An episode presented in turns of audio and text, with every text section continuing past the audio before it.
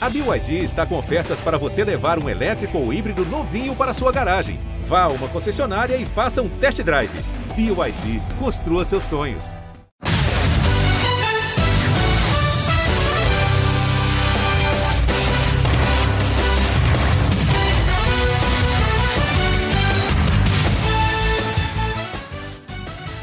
Galera, muito boa tarde, bom dia, boa tarde, boa noite para você que está ouvindo. Seja muito bem-vindo ao Primeira Descida, o seu de futebol americano, aqui no GE. Globo. Eu sou o Giba Pérez e estamos aqui com dois excelentes convidados para falar sobre a semana 5 da NFL, falar sobre as histórias que cercam toda a temporada até aqui e, claro, atualizar você para a semana 6, projetar o que, que pode acontecer. Antes de tudo, não se esquece, se inscreve no seu agregador de podcast favorito, receber a notificação a cada episódio do Primeiro Descida e não perder nada do que a gente vai falar sobre a temporada da NFL. Tá quase chegando na metade, passa muito rápido, você não vai querer ficar por fora. Então, vamos nessa, vamos falar sobre essa liga maravilhosa de futebol americano. Comigo, Rafão Marques. Seja muito bem-vindo, Rafão. Qual é o seu destaque dessa semana 5? Fala, Giba, beleza? Um oi para você, para os nossos queridos ouvintes, queridas ouvintes, para o Paulão. E, cara, eu acho que alguns destaques, né? Principalmente o jogaço que foi Chargers e Browns. Fiquei impressionado. É, alguns jogos malucos também, que nem Bengals e, e Packers. É, nunca vi um negócio desse, tipo, cinco field goals errados seguidos no final de jogo, prorrogação, parecia que ninguém queria ganhar.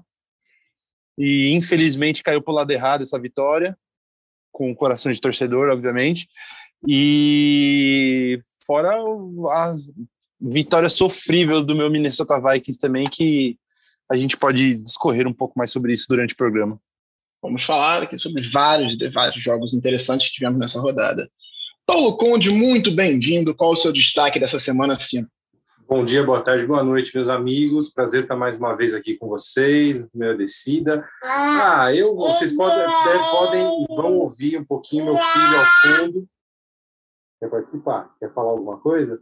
Porque, enfim, coisas de home office, tal, mas eu, eu, eu vou jogar o meu destaque para o Buffalo Bills, pela vitória categórica que teve.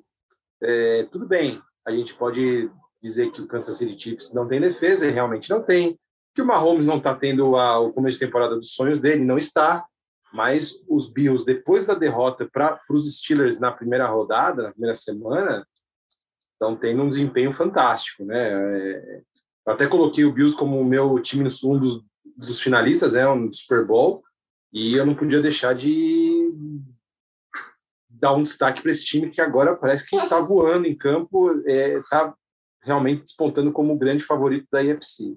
Realmente é uma defesa muito forte que tem o Buffalo Bills, além, claro, do ataque que a gente já viu na temporada passada com Josh Allen e uh, Stephon Diggs e toda aquela explosão aérea. Antes de entrar com mais detalhe nos jogos, eu acho que a gente precisa falar sobre um assunto que é, é sério e que explodiu no dia 1 de outubro, mas que teve o seu auge na última segunda-feira, que é o pedido de demissão do técnico John Gruden no Las Vegas Raiders por conta do vazamento de uns e-mails dele, uma troca de e-mails com alguns membros da diretoria do Washington Football Team, com, usando termos racistas, misóginos, é, homofóbicos, criticando a NFL e o protocolo de concussões dela.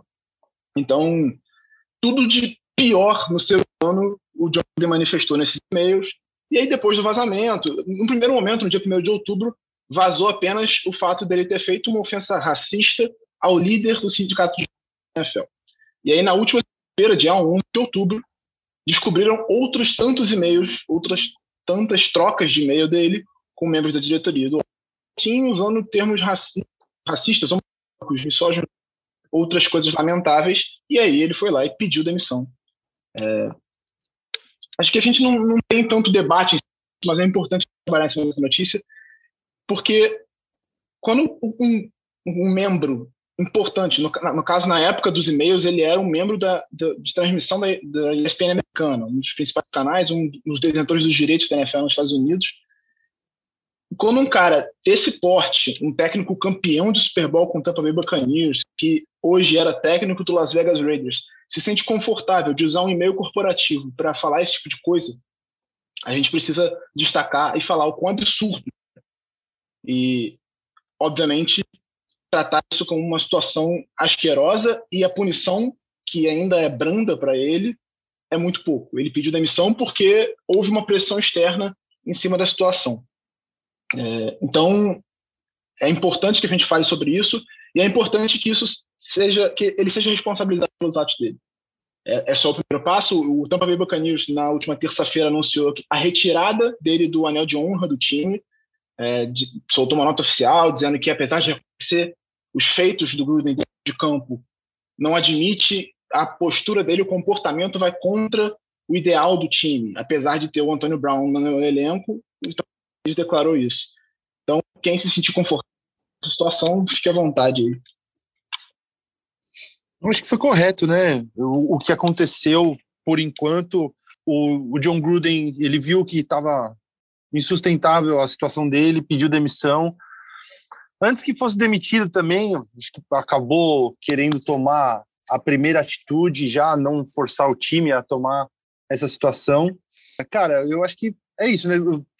O, que me impressiona é o tanto que as pessoas conseguem falar de absurdos quando elas não estão num debate público, né? Quando elas estão ali seguras, teoricamente, se sentindo seguras da privacidade delas e se acham no direito de poder falar os maiores absurdos e talvez expor a, a real faceta delas como pessoa, né? Acho que tem muito disso, né? As máscaras sociais que, que existem, o quantas pessoas se mostram quando estão num debate público e, e, o quanto elas não são assim na vida real ou no pensamento delas. E acho que esse caso do John Gruden deixou isso escancarado. Acabou perdendo muita coisa. Eu realmente acho que carreira dele na NFL acabou. E assim, perdeu o Ring of Honor do, do Tampa Bay Buccaneers e queria ver o Tampa Bay do jeito que, do mesmo jeito que, que fez isso com, com o, o John Gruden, que tomasse outras atitudes também condizentes com, com o caso, com o, o, como é que é que eles disseram na, na nota deles, com, com os valores que eles seguem e tudo mais. Você citou o caso do Antônio Brown, tem o caso do Warren Sapp também, que já foi acusado várias vezes de, de assédio sexual e tudo mais. Então, é, eu acho que é um, é um revisionismo para o bem, assim, que, que essas coisas aconteçam, para a gente tentar tornar o mundo um lugar um pouquinho melhor, um pouco menos preconceituoso. E acho que o, caminho é esse. É, o, o caso do Gruden foi descoberto em meio a uma investigação sobre o comportamento tóxico da diretoria inteira do Washington Football Team. Então, eles estavam investigando o Washington Football Team e acharam esses e-mails do Gruden e isso vazou através de reportagens do Wall Street Journal e do New York Times. Mas a NFL disse que não vai revelar o conteúdo que foi encontrado nessa investigação do Washington Football Team, que analisou mais de 16 mil e-mails trocados pela diretoria, em, em que existem denúncias de assédio sexual e abuso e tudo mais por funcionários dentro da franquia. É, as cheerleaders já denunciaram é, abusos inacreditáveis. Então, essa situação tem que ser exposta. A Associação de Jogadores da NFL entrando na justiça para tentar conseguir a liberação desse conteúdo, mas tem muito tem coisa muito pior que está sendo protegida pela NFL, então não dá para tratar a NFL como santinha também, não. Não, eu ia até colocar isso, pegar esse, essa exata frase que o Giba falou, né? Não dá para botar a NFL de Santinha. Na verdade, a NFL de Santinha não tem absolutamente nada, né?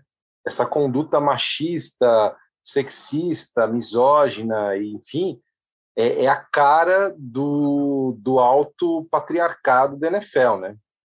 Vide caso que Colin Kaepernick e várias outras, assim, é, a NFL reflete um pouco o que é o americano médio, sulista e afins, né? O comportamento é exatamente esse. O John Gruden, ele é um, um, um personagem que agora foi é, desmascarado, mas olha, se essa, se essa é, investigação for a fundo, não tem a menor dúvida que vai ter vários outros tipos de comentários desse tipo na liga, né? A liga é, a liga é muito conservadora, né, e tudo mais.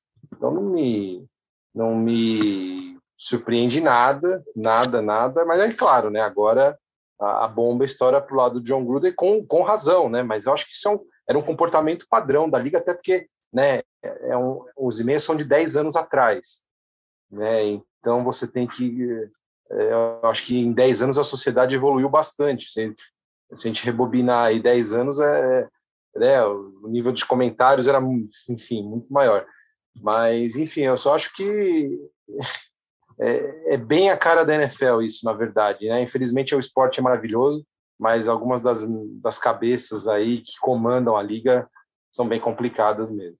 Pois é, então é, é, um caso que ainda vai ser, vai ter outros capítulos provavelmente, não necessariamente sobre John Gruden, mas essa questão dos e-mails da, do Washington Football Team, que realmente precisa ser investigado, e a gente vai ficar de olho daqui para frente. Agora vamos falar sobre campo e bola. A semana 5 teve alguns jogos muito interessantes, começou na quinta-feira com uma vitória do Los Angeles Rams sobre o Seattle Seahawks, 26 um jogo que já tem quase uma semana, mas eu acho que a gente precisa falar principalmente sobre o futuro do Seattle Seahawks. O Russell Wilson saiu machucado do jogo, ele rompeu o ligamento do, do, do dedo médio da mão, de, da mão que ele passa, então ele vai perder algumas semanas.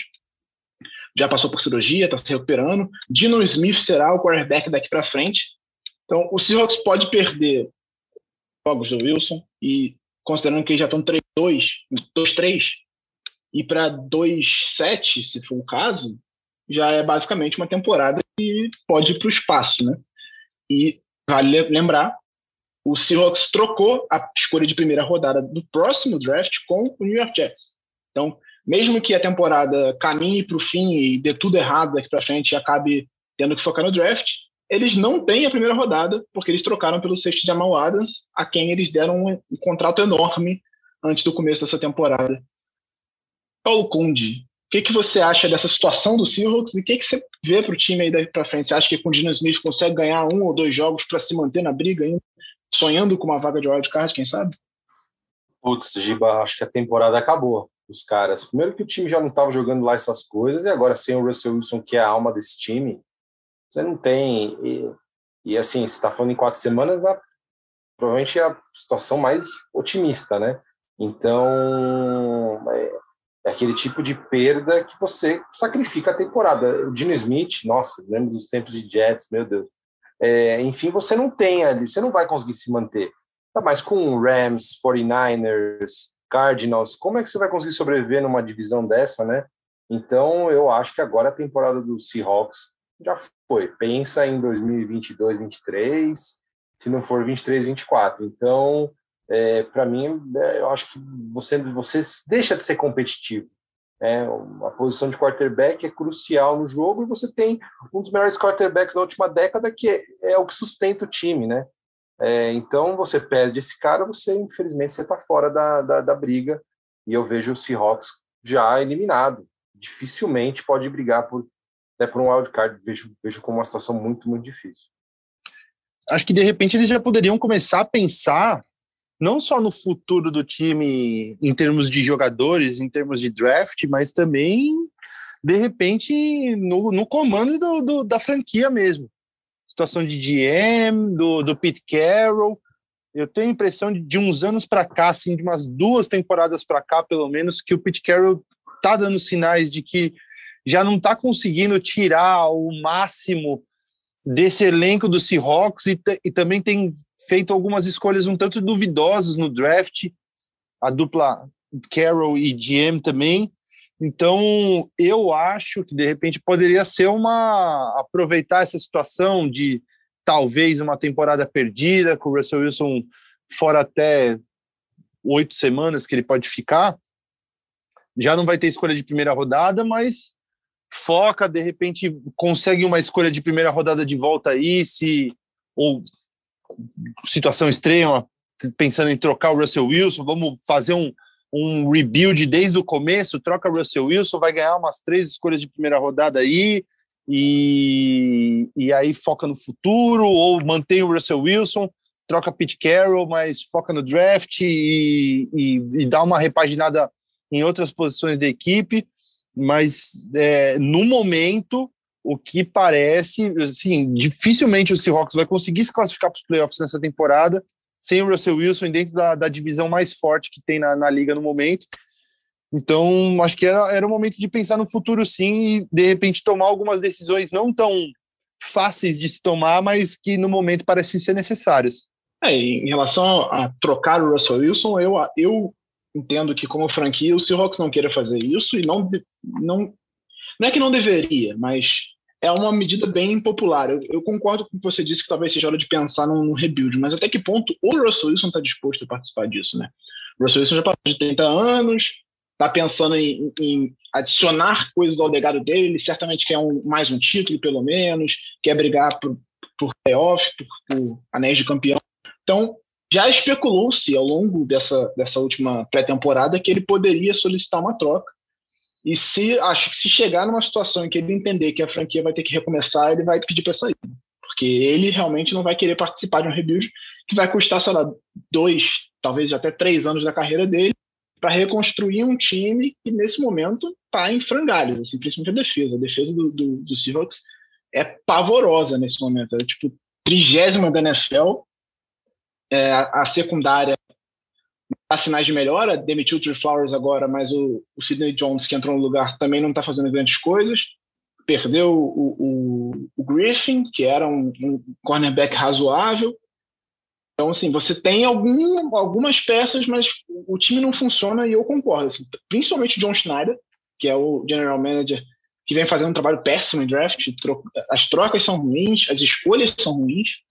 Então, acho que esse está com a cadeira totalmente quente e se não perder o né, season, eu vou ficar surpreso. E talvez o Pete Carroll. Acho que também tá, já tá.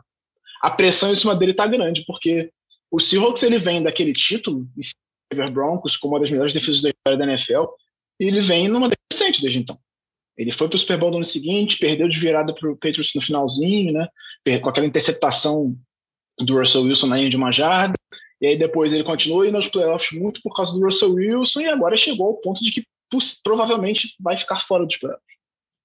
Com uma grande incompetência na montagem da linha ofensiva, não conseguia montar linhas ofensivas, agora que deu uma melhorada na linha ofensiva, a defesa é um terror, é, gastou duas escolhas de primeira rodada e um salário enorme ao Adams por um muito pequeno no time, então acho que as escolhas são muito questionáveis e deveria é, o John Schneider devia dar uma passeada depois dela.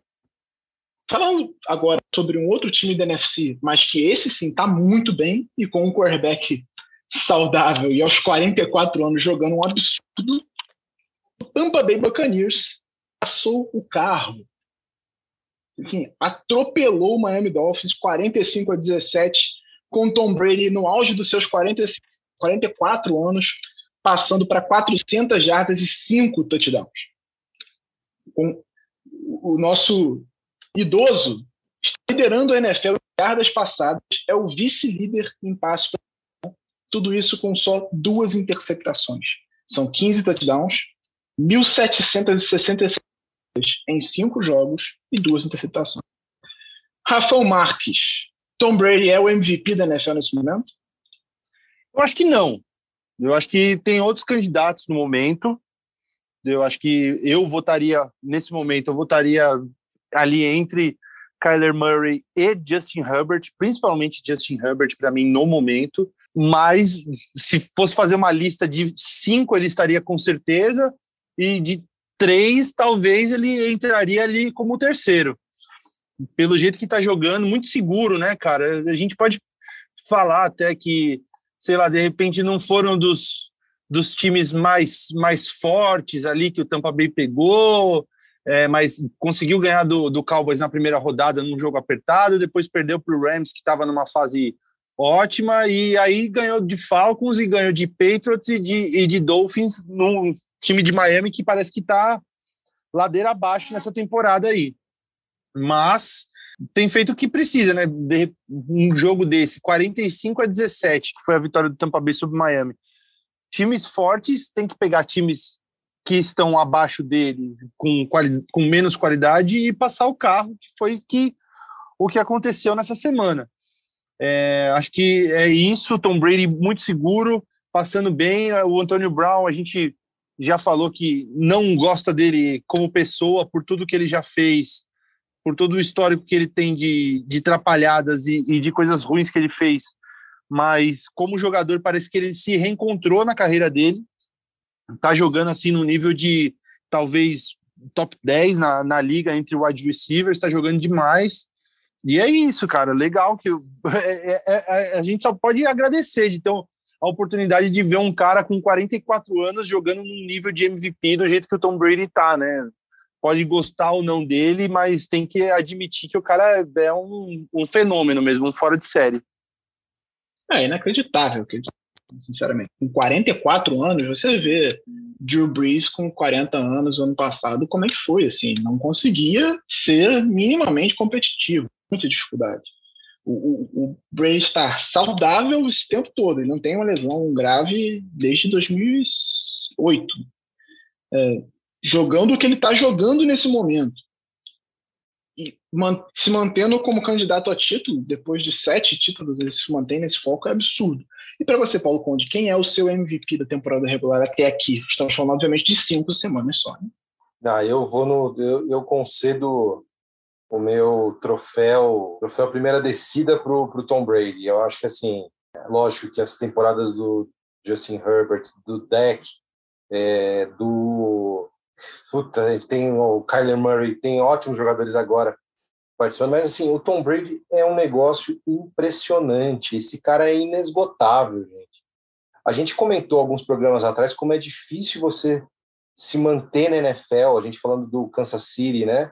É, que o Kansas City já, já pegou aquela coisa da NFL de você não conseguir manter tantas temporadas. Gente, se a gente for pegar esse ano está fazendo 20 anos do primeiro título do Tom Brady, né? É, da, da primeira 2001, 2002 que ele ganhou o primeiro título dele com os, os Patriots. Em 20 anos, esse cara não teve uma temporada ruim, fraca. Eu lembro de dois ou três anos atrás que ele teve uma temporada abaixo, os Patriots sofreram muito, mas não foi uma temporada assim, que você fala, nossa, foi horrorosa. É, o que, o que torna esse cara, assim, ele é um estudo de caso, assim, né? E eu, eu, fico impressionado o quanto que esse cara consegue se reinventar, né? O cara que aí vai fazer 45 anos, gente, pelo amor de Deus. O, o cara tem todos os recordes da liga, o cara montou a maior dinastia da história da NFL, foi para outro clube, ganhou outra franquia, ganhou, ganhou logo no começo, e aí você fala, puta, o cara já ganhou em outra, já provou que ele não precisava do Robert Kraft, do Bill Belichick para ganhar um campeonato Tá certo, então agora é hora de. Não tem mais o que provar. Não, o cara começa a temporada seguinte com 15 touchdowns, duas interceptações, perdeu um jogo só. A sequência do Tampa é muito favorável para eles terem uma super campanha, uma campanha aí de 15-2, 14-3. É, é, a, a, a tabela está bem favorável. Então, assim, Tom Brady vai colecionar mais passes para touchdown, vai chegar nos 40, 40 e poucos essa temporada, se não for mais. Então, assim, o fato dele conseguir sempre se reciclar, nos surpreender e elevar o nível dos, dos jogadores que estão ao, ao redor dele, eu tenho que dar eu tenho que dar o, o, o troféu primeira descida parcial para ele nessa primeira nessa primeira primeiro terço aí da temporada. Realmente é, é muito impressionante, muito impressionante Tom Brady.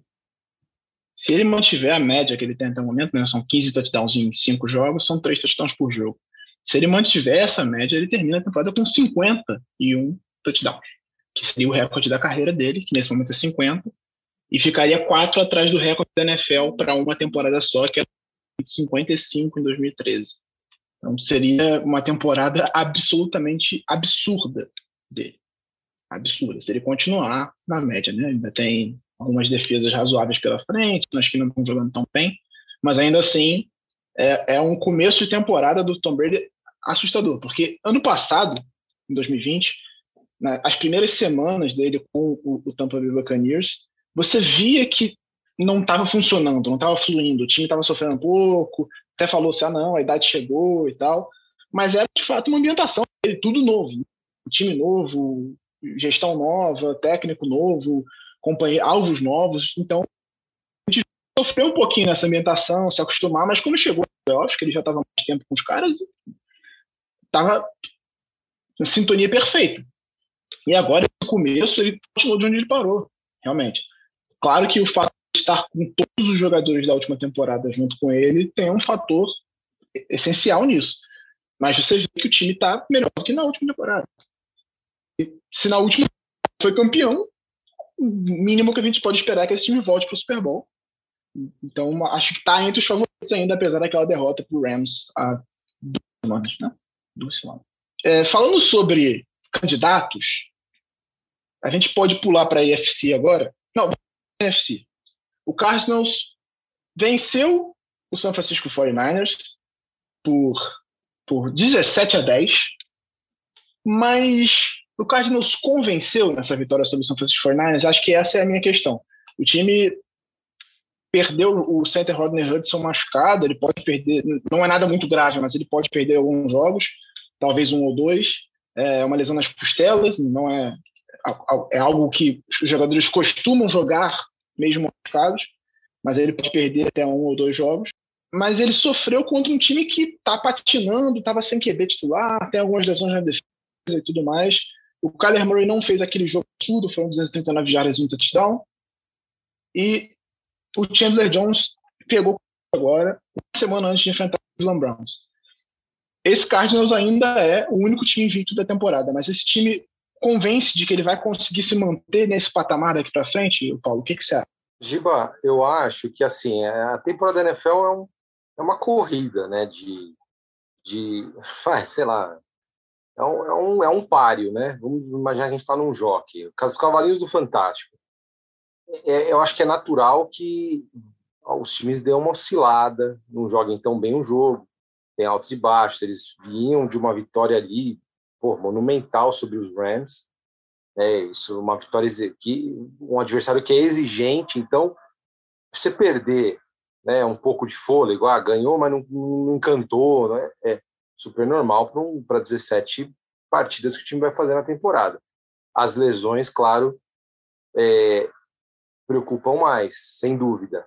Mas é um time que está jogando bem, está empolgado há tempos que o Arizona, aqui os Cardinals não tinham uma campanha dessa de início de temporada, né? É, realmente numa divisão super forte que nem é, é, é, de se admirar, claro. Agora, o grande lance é a gente sabe que a NFL não se decide em setembro e outubro, o lance é dezembro e janeiro, principalmente dezembro. Né? Geralmente, os grandes destaques são aqueles caras que chegam na reta final e crescem. Os grandes nomes lendários da liga são esses. Então, assim, esse negócio do time começar muito bem também é, é importante, dá confiança, estabelece que a equipe está no páreo, mas a gente sabe que não, também não quer dizer muita coisa. Prova, a gente acabou, acabaram de falar, você acabou de falar do Tampa Bay. Tampa Bay ano passado não começou bem a temporada, chegou a tomar 38 a 3, uma coisa assim dos Saints, depois apanhou dos Packers e ganhou esses times todos nos playoffs.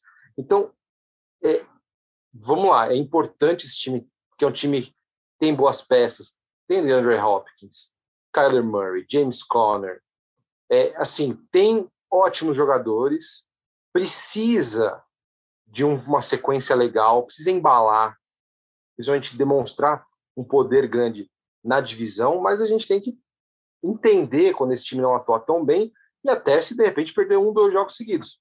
Faz parte da liga. Agora, as lesões podem realmente atrapalhar. E o principal para mim, Giba, é saber assim: será que esse time vai ter fôlego? Que esse é o grande lance. Você ter fôlego. Não adianta você começar 8-0. A gente viu os Steelers aí um, ano passado, retrasado, já nem lembro. Eu prefiro até esquecer, porque tá tão feia a coisa, apesar de ter ganhado esse fim de semana que a, começou 11-0. Quando que foi 11-0? Foi ano passado? Foi temporada passada ou na retrasada? Não lembro. Foi ano passado. Foi, foi temporada passada. Então, e aí você vê, o time foi isso, o time perdeu o time desidratou na reta final, né? Então, isso que eu, eu, é uma crença minha, assim, ah, o time começou 6-0, 7 Putz, nem sempre quer dizer tanta coisa, né? Mas, claro, tô de olho nesses caras, é um time muito talentoso, que se o Kyler Murray continuar saudável aí mais ao longo dessas semanas, as próximas aí, pô, o time não tem motivo para perder esse fôlego, mas é uma coisa que eu vou observar. Será que o time vai conseguir manter? Eu ainda tenho dúvidas, mas é um timaço e está provando aí que a gente tem que pre prestar bastante atenção. Eu acho que já tem é um grande teste agora na próxima semana, né? É, Contra Cleveland, em Cleveland, então, acho que vai ser bem difícil e acho que é um, é um teste de verdade, assim, para valer mesmo. Já teve, né?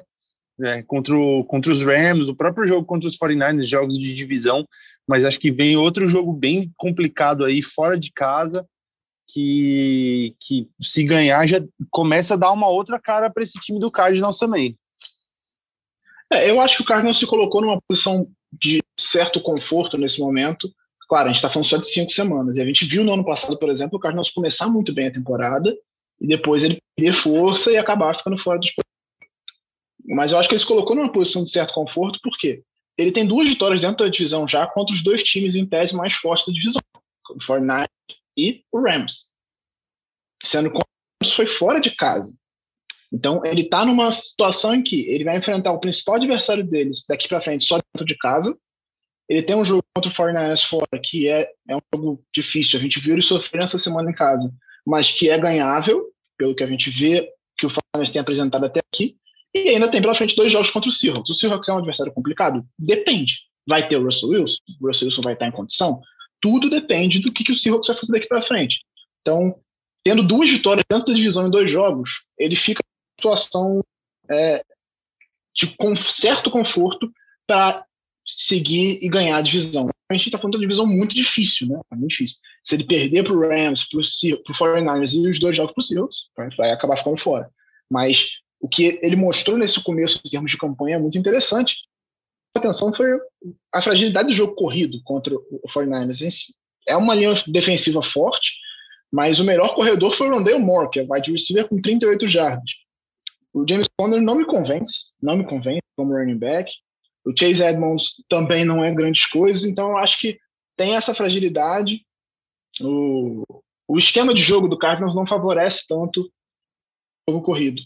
E aí acaba botando muito peso em cima do Kyler Murray, eu acho que pode dar problema aí. Mas fora isso, eu vejo talento nesse time. Acho que ele se são muito confortáveis de brigar por vaga nos playoffs daqui para frente. Você falou do Rondell Moore, eu acho que é um destaquezaço positivo desse time do Arizona Cardinals nesse, nessa primeira parte da temporada. O cara que foi já. Ele tinha um hypezinho em cima dele na, na época do draft, tinha vídeos do, do combine dele, dele pulando absurdamente alto na, na medição dele. É, para um cara relativamente baixo, ele é troncudinho, né? Ele é baixinho, troncudinho.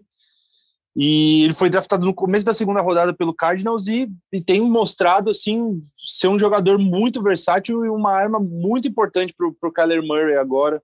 É, acho que a gente tinha gente que já botava uma fé nele, mas eu, eu acho que ele tá, tá superando as expectativas assim.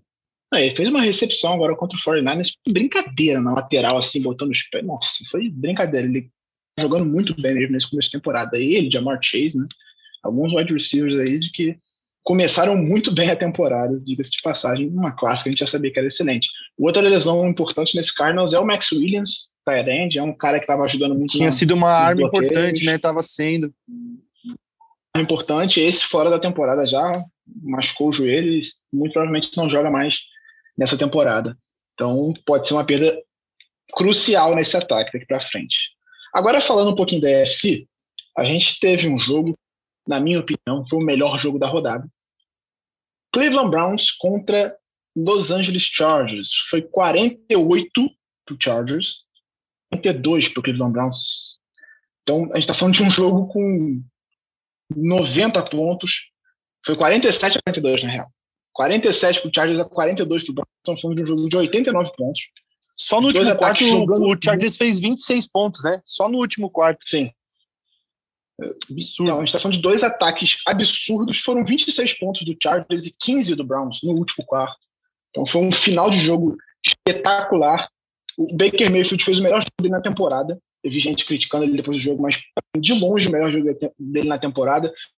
E eu não estou falando sobre estatística, não. Foram 305 jardas e dois touchdowns, mas não foi isso, sim. A gente viu um Baker Mayfield como um comandante desse ataque. Porque o ataque terrestre vinha sendo destaque, foi novamente. O ataque terrestre do Browns é o melhor da NFL nesse momento mas o Mayfield chamou a responsabilidade, passou bem a bola, é, dois touchdowns longos com passes muito bem feitos dele.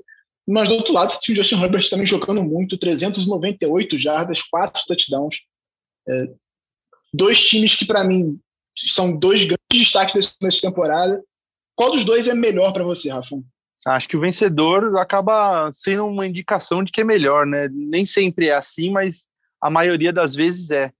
E para mim o Chargers é o melhor time, sim, no momento, com dois grandes, dois times com grandes treinadores jovens, o Stefanski no, no Cleveland Browns e o Brandon Staley no, no Chargers, que chegou e mudou completamente a mentalidade desse Los Angeles Chargers. É impressionante olhar esse time do Chargers, o que vinha sendo o Los Angeles Chargers e o San Diego Chargers nas últimas temporadas, aquele time com cara de derrotado, aquele time que na primeira adversidade já ia é, para o buraco, assim, não, não tinha força para se levantar, e a diferença que faz um, um cara que chega com uma, uma mentalidade vencedora e tomando ações de mentalidade vencedora.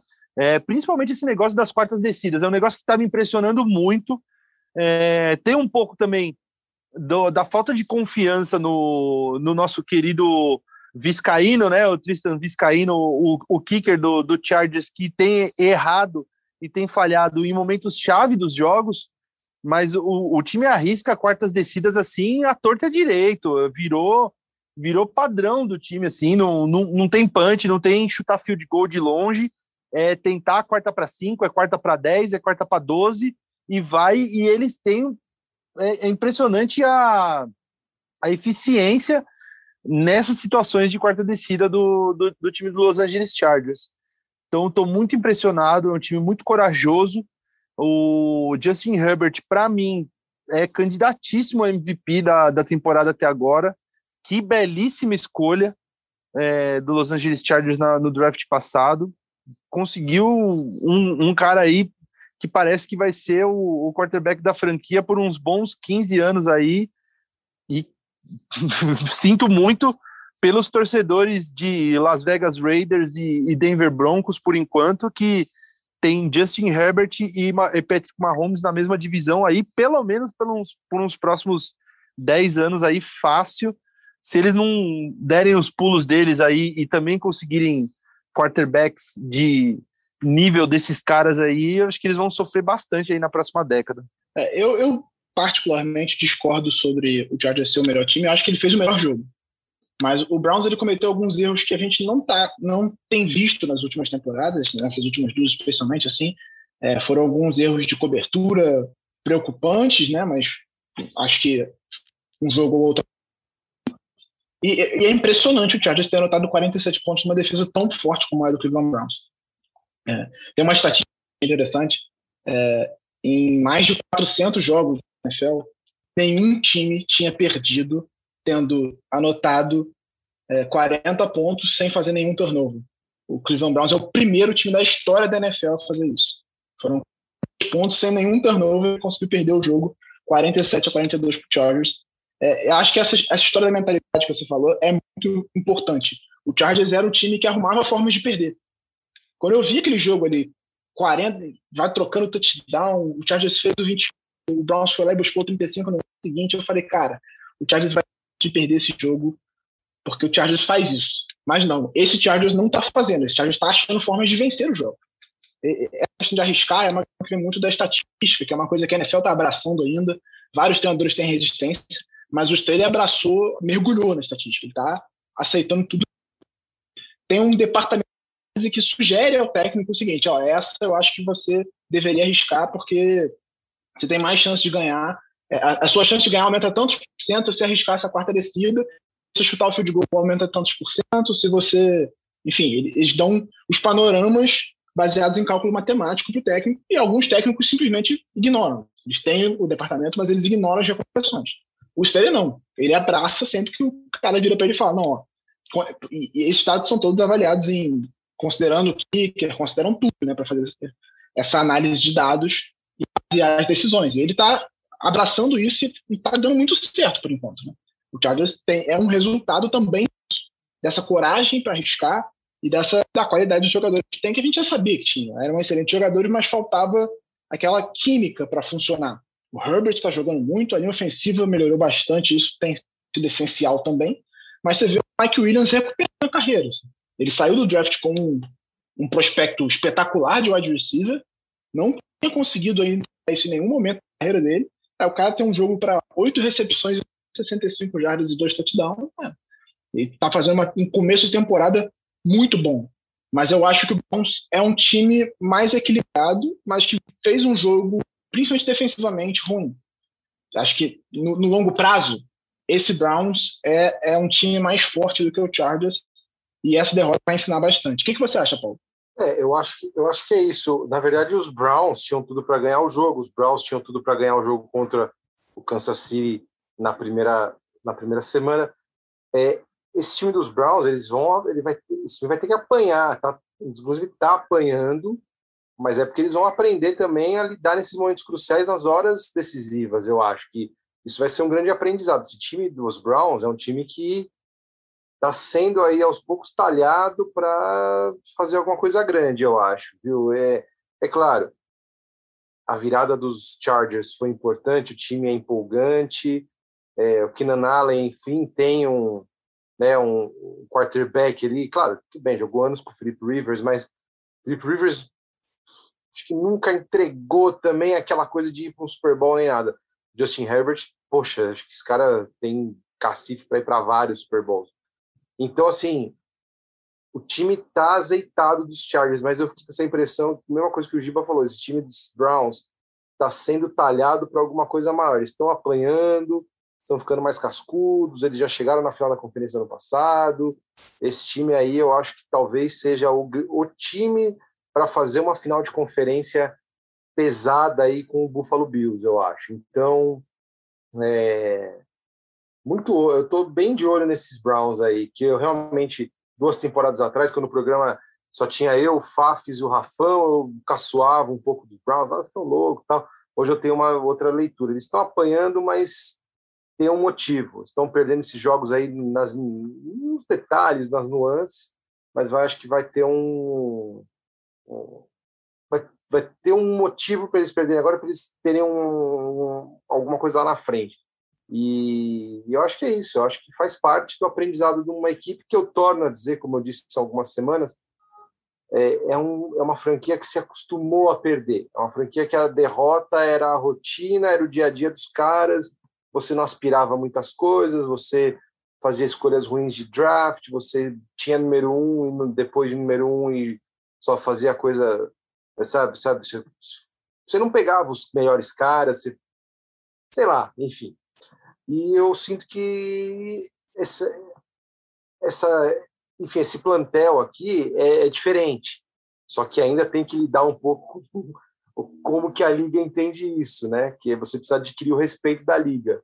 Então eles estão nesse processo. Eu acho que esse time dos Browns aí, na verdade, é o é o time que me desperta mais é, interesse aí, apesar de saber, claro, que esses Chargers vieram para ficar e o Justin Herbert, sem dúvida nenhuma, veio para ficar e fazer é, dá muito trabalho nessa liga aí. É que é uma geração muito boa de quarterbacks, né? Você tem Josh Allen, Justin Herbert, claro, Patrick Mahomes. Claro, temos Tom Brady ainda que não, não larga, não deixa também abrir outras vagas, não deixa abrir muito Lamar pra... Jackson, se não se apanha do Giba. Calma que a gente ia tá na pauta aqui. Eu tô vendo que o Lamar tava mais embaixo, por isso que eu nem falei dele, mas claro, o Lamar já foi MVP, sem dúvida. Pô, é, são excelentes quarterbacks Claro, o Aaron Rodgers, gente, estão falando, estava até passando aqui, pô, Aaron Rodgers, Russell Wilson. Então, assim, é uma safra maravilhosa. E o Justin Herbert, mesmo com essa, esse nível de, de, de, né, de quarterback aí, o cara já está se impondo aí no segundo ano dele. É muito, muito impressionante mesmo. É, o que eu acho que falta para o Browns é que o Baker Mayfield seja uma estrela. Ele não tem sido uma estrela, tem sido um, um bom quarterback. Mas eu acho que tanto, ele não é um. Eu, eu, usei essa frase no Twitter, conversando com o torcedor do Browns outro dia, que é o, o, Baker Mayfield ele não é o quarterback que o Browns merece, ele é o quarterback que o Browns precisa. Ele é o cara para ser o escudo, ele é aquele cara que tem uma mentalidade que vai ajudar a virar o time, como o Paulo falou, de sair do time derrotado para o time vencedor. Ele tem essa mentalidade. Pode não ser um Justin Herbert, uma estrela jovem, mas ele é um cara que vai conseguir, está conseguindo fazer essa transição de um time que se acostumou a perder para um time que está aspirando vencer, já conseguiu levar o time de volta aos playoffs, está conseguindo botar o time numa. Por mais que sejam três vitórias e derrotas, é um time que você não imagina que fique fora dos playoffs essa temporada. Então, acho que o Browns precisa de mais dele, mas eu tenho confiança de que ele vai conseguir entregar mais do que ele vem entregando até aqui. Falando ainda sobre a EFC, teve uma passagem de bastão né, nesse Sunday Night, pelo menos eu interpreto dessa forma. Para mim, o Kansas City Chiefs, dentro de casa, no Arrowhead, é um time que era muito difícil de bater. E não foi o que a gente viu no Sunday Night. O Bills bateu o Chiefs por 38 a 20 com facilidade. Nem precisou que o Josh Allen fizesse uma partida exuberante daquelas que ele passa 40 vezes, carregar o time, que ele corre 20 vezes e se sacrifica. Ele passou nos momentos certos, fez só 26 tentativas de passe no jogo, 315 jardas, né? Defesa do Chiefs, pelo amor de Deus. E amassou o Chiefs em Kansas City. Uma vitória impressionante do Buffalo Bills, que pega e se transforma, para mim, o grande favorito da UFC nesse Concorda, Paulo? Concordo, Giba. Não, sem dúvida. Eu só, eu só acho que assim, a gente tem que fazer. Eu, eu vou fazer um exercício de paciência com esses Chiefs, porque assim, é um time que tem muita coisa a, a, a melhorar, mas os caras não desaprenderam a jogar futebol americano. Eles estão numa fase ruim, que em algum momento essa fase ia chegar. Como essa fase chegou para o Lamar, depois de ser MVP. É normal na liga. Tirando o ET chamado Thomas Edward Brady, é normal os caras terem fase. Então, eu não quero, eu só, só queria fazer esse parênteses. Eu não vou descartar os Chiefs como um time para ir para os playoffs, um time para, de repente, chegar ali numa final de conferência. Hoje eles não estão nesse patamar, sem dúvida, mas a gente sabe que eles têm talento, eles não têm defesa, mas eles podem consertar essa defesa como fizeram há duas temporadas e ganhar o Super Bowl. Só que a gente tem que falar, obviamente, do Buffalo Bills. Esse time, eu acho que a derrota deles para os Steelers na primeira rodada acabou sendo ótima para eles. Porque eu acho que talvez assim, não sei se todo mundo estava super hypando esse time. Não, esse time vai, inclusive, né, vários, vários ali power rankings botando eles lá em cima. E aí na primeira rodada os caras vão e perdem em casa para os Steelers, né? Só que eu acho que essa, essa derrota foi muito benéfica para eles, porque acho que no sentido assim, opa, peraí, se a gente não jogar, se a defesa não atuar, se o ataque não fluir, não adianta. Você não ganha jogo de véspera na NFL. E eu acho que talvez essa lição tenha sido assimilada. Lógico, a gente não convive com o vestiário dos caras, mas é a impressão que me dá, sabe? Você podia ter uma derrota ali que, dentro do Alfredão, você sair desanimado, né? Pô, perdemos em Buffalo, tal, para os Steelers. Não, os caras se reergueram, pô, ganharam de 40 a 0, fizeram 38 pontos nos Chiefs, tudo bem que isso não, não, não é as coisas mais difíceis do mundo atualmente, mas eles só tomaram 20, né? Então, assim, é um time, é o time do momento.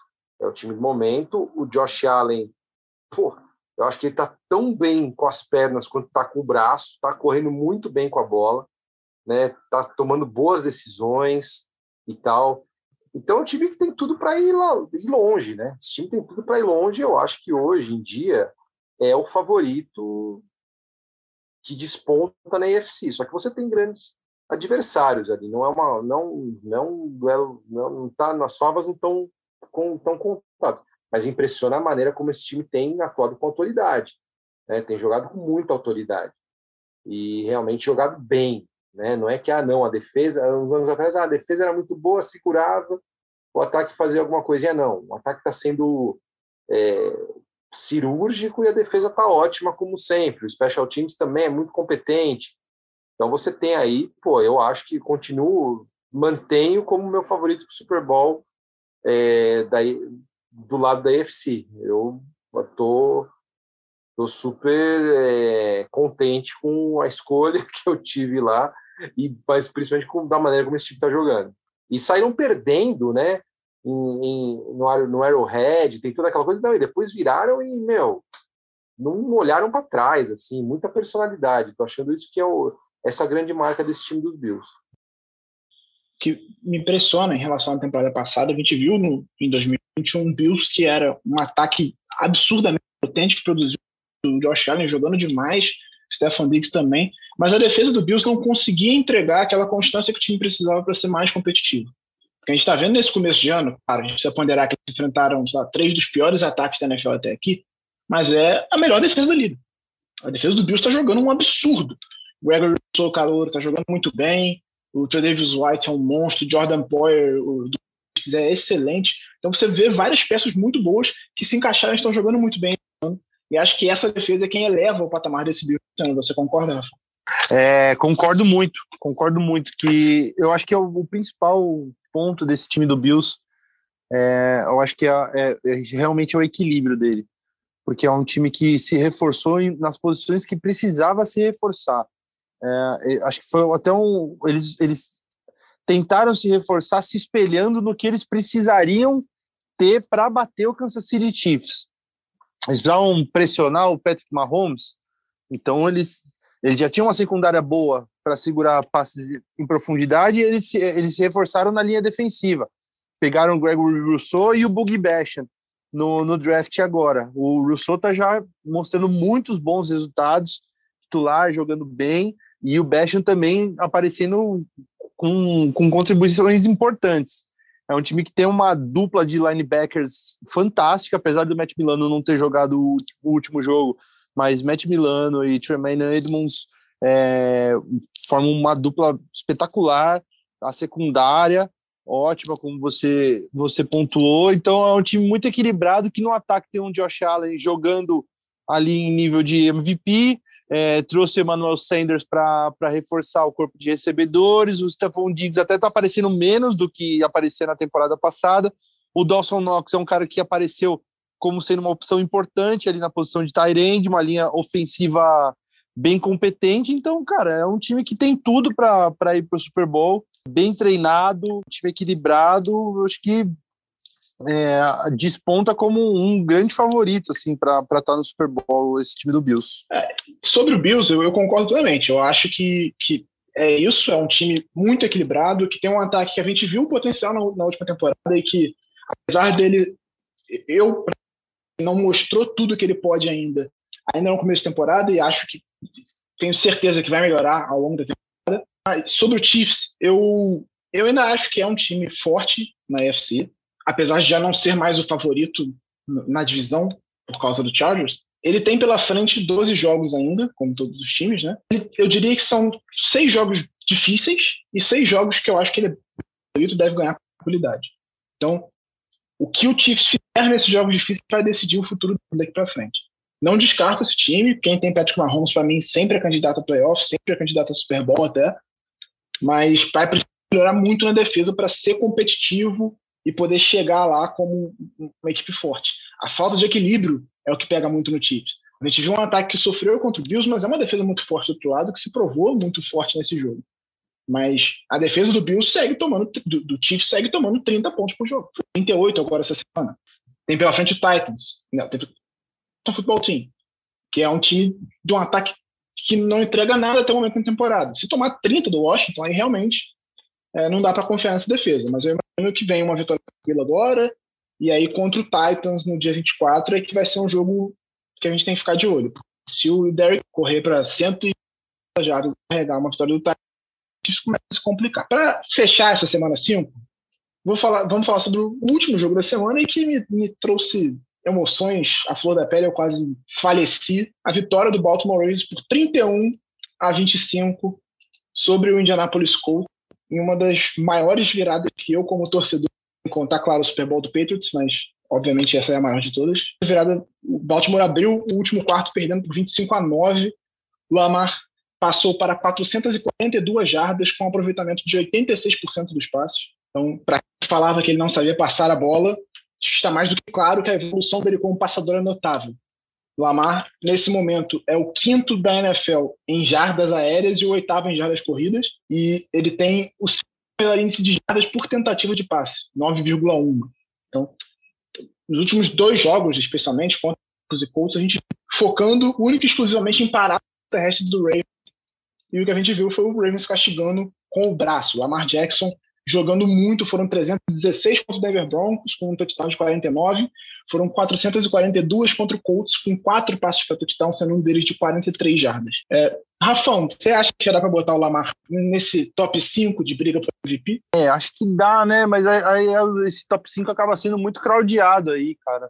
Porque a gente bota quem? Justin Herbert, Kyler Murray, Tom Brady, Dak Prescott, e Lamar, é isso? Estamos esquecendo de alguém? Eu acho que por enquanto é isso, né? Stafford, talvez? É, o Stafford, mas acho que um nível abaixo. Eu, eu não colocaria o Stafford ainda, não. Eu acho que é isso, né? Josh é. Allen, talvez. Josh Allen. Mas, é, mas eu, eu, eu, acho que é, é, tá, tá entre esses cinco, seis nomes aí mesmo. O, o, eu acho que o, o, nosso querido Aaron Rodgers ainda não entra também. É por aí mesmo. Acho que é, tá, tá aí entre os nomes. Mas que bacana, cara. Foi até curioso, porque eu, na segunda-feira, fui eu e minha querida digníssima Pamela, fomos ver, perder duas horas da nossa vida assistindo Venom no cinema. E aí, enquanto estava ali no meio do jogo, eu estava zapeando as coisas ali, fui dar uma olhada enquanto estava o jogo, enquanto estava no, no filme mesmo. Aí eu olhei 22 a 3 pro, pro, pro Indianápolis, eu falei, cara, o que que tá acontecendo? Fui para casa, cheguei a tempo ainda de ver o último quarto em casa. E peguei a parte da, da virada espetacular do, do Baltimore. Fui ver depois um pouco do. Se você deu sorte, tem que ver todos os jogos do Baltimore a partir de agora. Você vê, né, velho? Eu não dou sorte para os meus times, dei, dei sorte para o Baltimore, né? Que, que coisa. Mas foi, foi muito bacana ver a virada do, do Baltimore do jeito que foi. Uma pena para o Rodrigo Blankenship, né? Que perdeu alguns fios de gols importantes ali no, no final da partida, não, não conseguiu dar, dar a vitória para o pro, pro Colts, ou pelo menos fazer o, o, o, que se esperava dele, jogou machucado, mas uma, uma demonstração importante de, de resiliência desse time do, do, do Ravens, né, para conseguir sair do buraco que se enfiou durante o jogo, e principalmente do Lamar, né, de, de usar o braço, de se mostrar cada vez mais versátil, cada vez mais completo. E é um cara que é extremamente novo ainda, então é muito bacana de ver esse crescimento do Lamar e, imaginar o que, que, vem pelo futuro ainda se ele continuar essa evolução dele. Paulo, eu sei que é um cara que, apesar de torcedor do Steelers, sempre elogiou o Ravens. Mas eu acho que mais do que o Lamar, de fato, isso para mim é notável, ele está mais consciente, mais tranquilo. Você não via nesse jogo, por exemplo, que é, obviamente a circunstância forçava isso, mas em temporadas passadas, o, o, o Lamar quase sempre ficava um, dois segundos escaneando o campo e saía correndo quando não nada. E a gente viu ele tendo dentro do pocket, esperando as jogadas acontecerem, esperando, confiando nos recebedores e na linha ofensiva dele para fazer os passes que decidiam o jogo. Mais do que a evolução do Lamar, você vê uma evolução nesse ataque aéreo do Baltimore Ravens? Eu, eu até queria fazer um comentário sobre o Lamar, que é uma coisa que acho que a gente é, reconhece pouco, mas o quanto que ele tem conseguido evoluir temporada após temporada. Ah, ele comete erros. Pô, mas então, gente, todos os quarterbacks da NFL cometem erros, fazem coisas. É, sabe, mas ele é o MVP de temporada regular. Ele poderia morrer com isso abraçado, né? Ah, beleza, eu ah, já fui e tal, não sei o quê. Meu, eu acho que ele tem tido uma postura de se reinventar, de sabe, melhorar o jogo aéreo. É isso que vocês falaram de paciência, leitura de jogo. Ele tem sido um quarterback cada vez melhor nisso, né? Ah, ele vai ser um Peyton Manning? Pô, provavelmente não. Mas que daquela primeira temporada que ele inclusive levou, foi para os playoffs e tal, ele só corria com a bola. Era, era dava uma agonia até assim de, de ver. Pô, hoje ele é um quarterback muito diferente, que ele consegue passar, ele consegue mudar uma jogada ali no, no scrimmage, ele sabe, ele, ele tem recursos muito, muito bons. E eu acho que, claro, quem acaba capitalizando com isso é o ataque da equipe. Você tem um quarterback mais inteligente, quarterback que tem mais opções, né? um cara que tem alternativas. Ele pode correr, ele é uma ameaça terrestre, ele é uma ameaça aérea, ele é uma ameaça ali no, numa chamada de última hora ali no scrimmage, ele muda a jogada, é, sabe? Pô, e a gente vê isso desse Baltimore, dessa temporada, que é um Baltimore que até a gente fala menos. Né? Não é aquele Baltimore que, de repente, dois anos atrás, que a gente falou: caramba, 14 vitórias, duas derrotas. Esse é o time a ser batido depois tomar uma piaba dos Titans. Esse time é talvez mais low profile, é um time mais perigoso e que pode, enfim, voltar para o Super Bowl. Eu, eu acho que, assim, geralmente os times da NFL que são mais bem sucedidos são os times que você, às vezes, não tá com ele muito na tua rota, assim, você não, tá tão no radar. E esses Ravens têm bem essa cara. Eu sou muito fã do John Harbaugh, né, o trabalho que ele faz lá há mais de 10 anos, 12 anos, 13 anos, eu não sei nem, o Giba pode falar, pô, mas é, é, é, um, é, uma, é uma consistência absurda.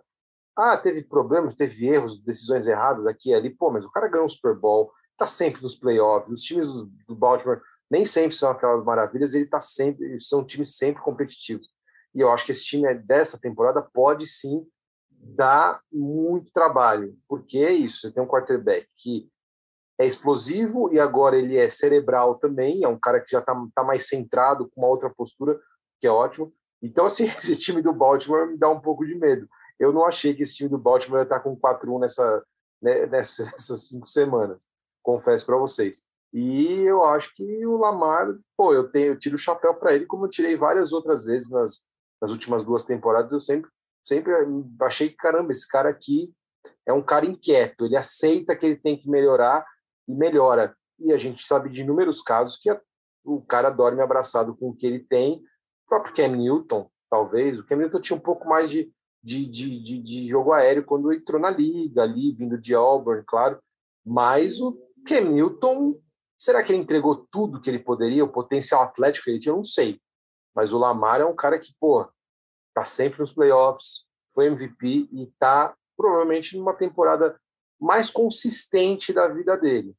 Não sei se é a mais brilhante, não sei se onde vai chegar, mas que ele tá muito consistente se ele tá. É, pois é, eu, enquanto torcedor, o que me preocupa é a defesa, mas eu acho que o Baltimore tem caminho para recuperar a defesa que tá preocupante.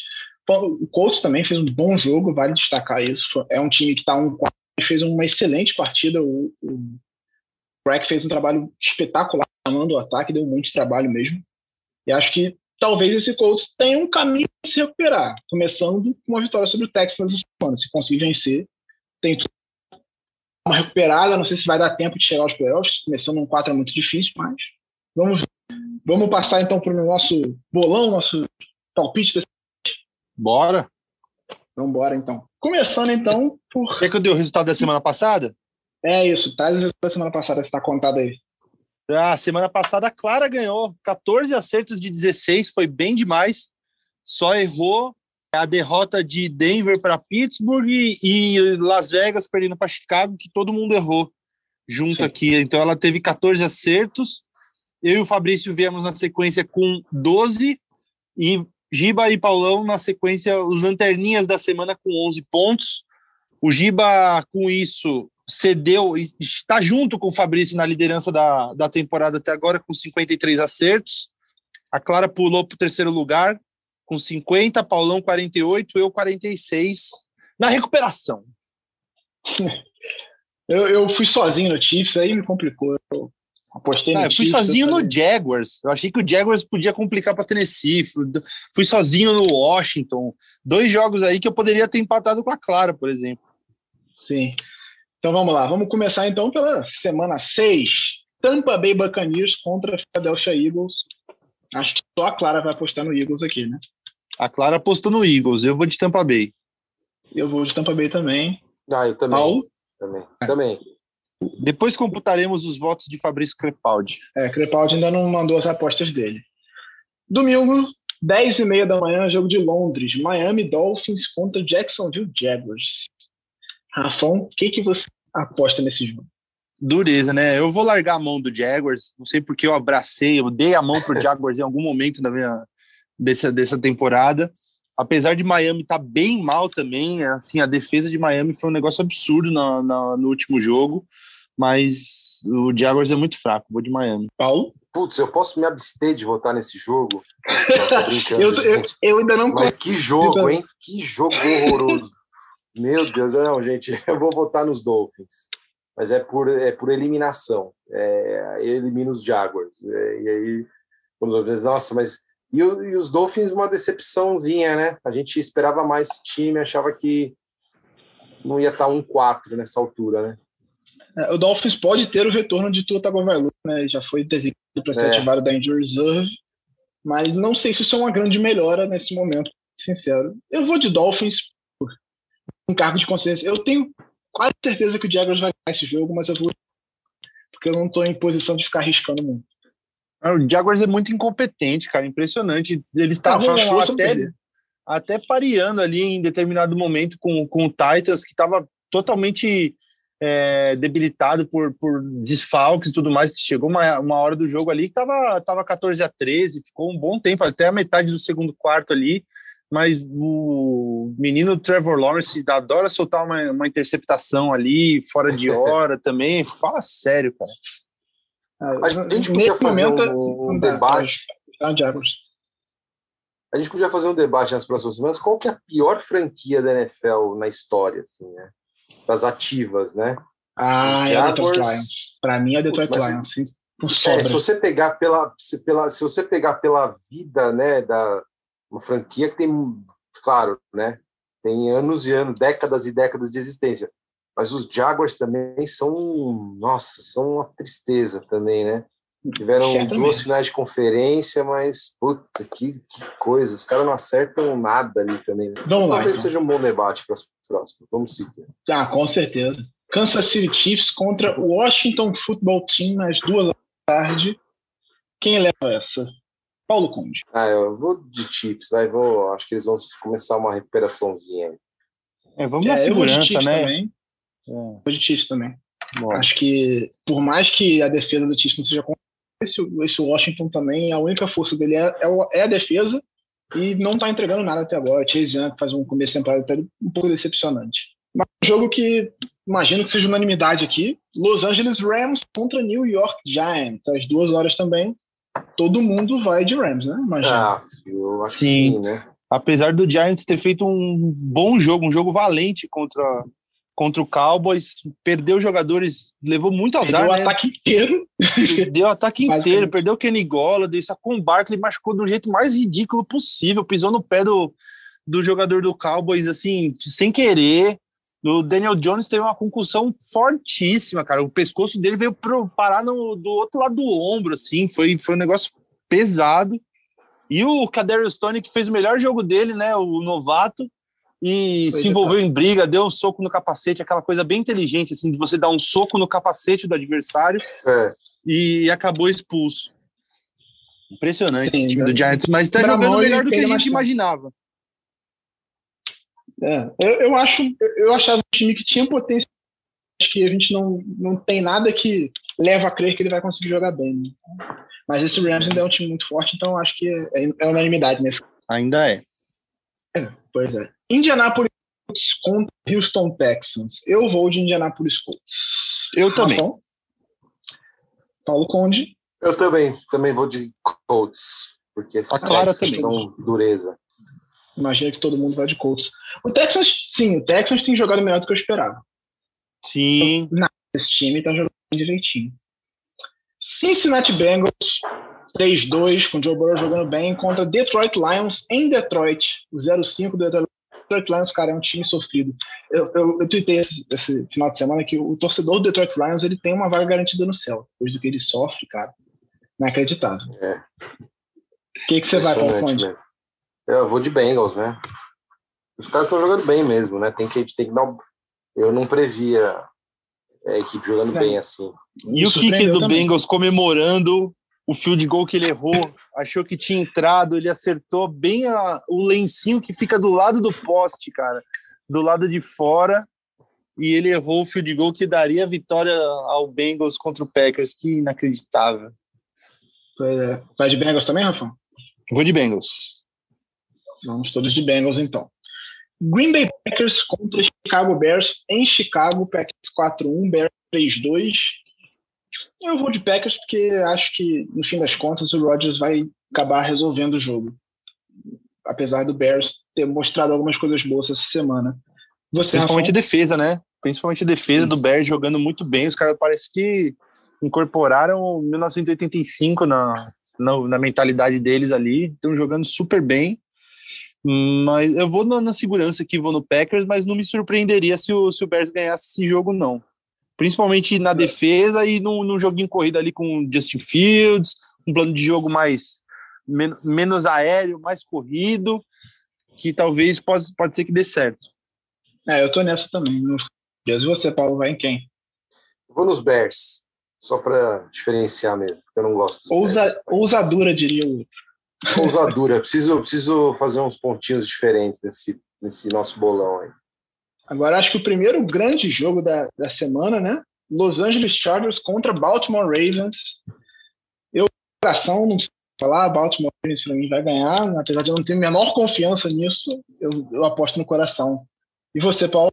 Eu, eu aposto nos Ravens. Né? Eu acho que em casa vai se impor. É, eu acho que é isso aí. É um negócio de jogar em casa, de ter um momento favorável também. Dois times muito em alta, né? A Clara foi de Chargers, mas eu, eu vou de vou com vocês, vou de Ravens. É, eu, não tenho, eu não tenho a menor confiança que a defesa do Baltimore vai conseguir parar. Herbert não conseguiu parar o Wentz, então zero confio que vai conseguir. O ataque precisa começar um pouquinho melhor, tá começando muito mal os jogos, mas eu acho o Chargers favorito nesse jogo, mas eu apostei com o coração. Agora, o último jogo das duas horas da tarde, Minnesota Vikings contra Carolina Panthers. Vikings que ganhou essa semana, do Detroit Lions, com um fio de gol no finalzinho, olha só, incrível. Ganhou Carolina de forma de patética. Começar... ah, mas o Baltimore também sofreu contra o Lions. Né? Já é o padrão. E o, Não, e o Carolina ridículo. que depois de começar 3-0, perdeu dois jogos, tá 3-2. E aí, eu vou de. Joguei em Carolina, eu vou de Vikings. E você, Paulo? Eu vou de Carolina. Rafão? Eu vou de Minnesota, obviamente.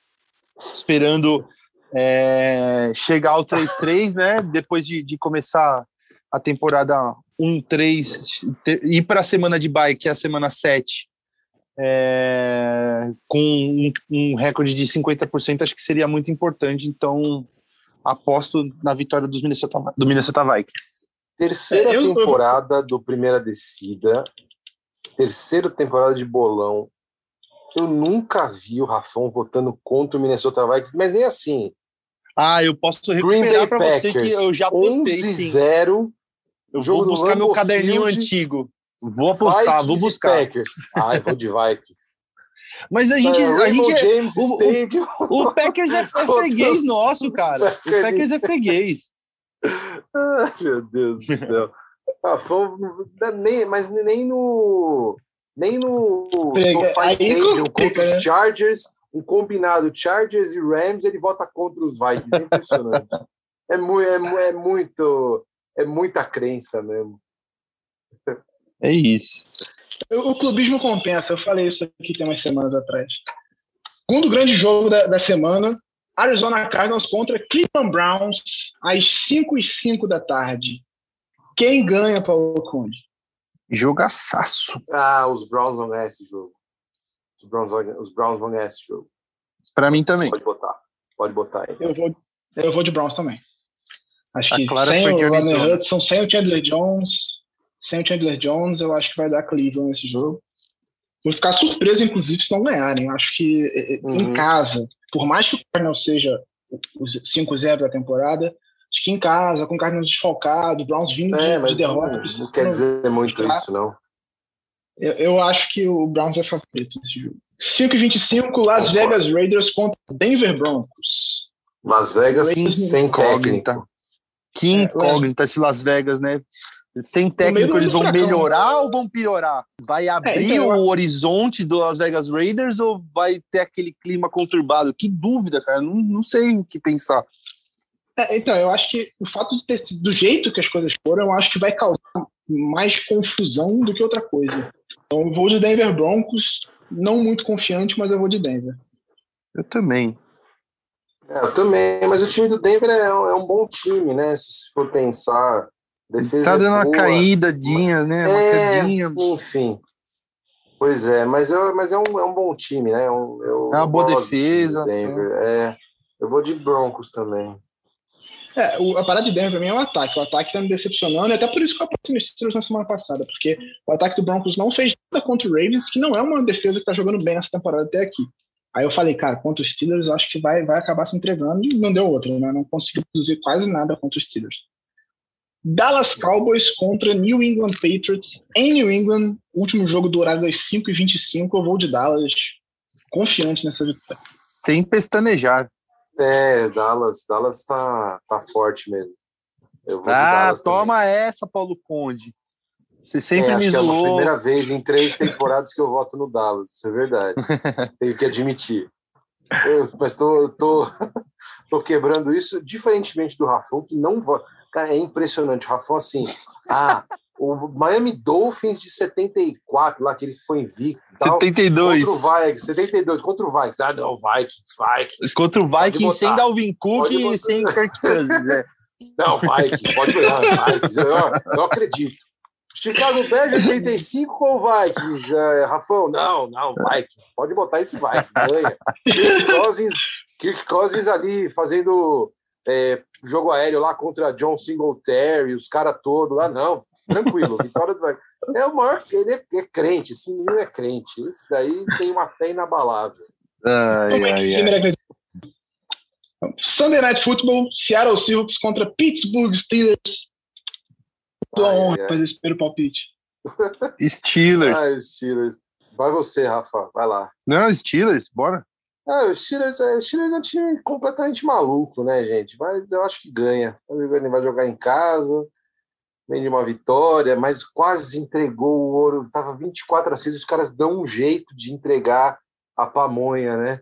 É um time muito maluco, muito esquizofrênico. Mas vai, vamos apostar no Steelers também. É, eu vou de Steelers também, porque com o Dino Stone, se não, Dino Smith, se não ganhar, amigo, É, existe. pois é. Tá acho que é o mínimo é ganhar esse jogo em casa, é, prime time, tem que ganhar.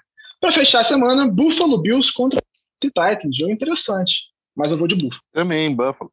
Ah, eu acho que o Buffalo tá um nível diferente aí. Eu, eu voto acho que ganha tranquilo. Assim. É, o Titans tem um começo decepcionante até aqui. Acho que deve ter alguns retornos importantes, mas ainda não me convence, não.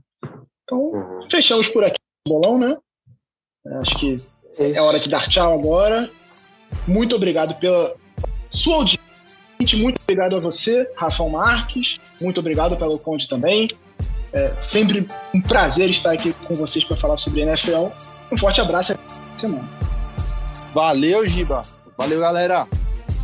Valeu, amigos. Um grande abraço. Um grande abraço para nossos ouvintes. Até semana que vem. Esperamos você aqui no próximo episódio do Primeiro Torcida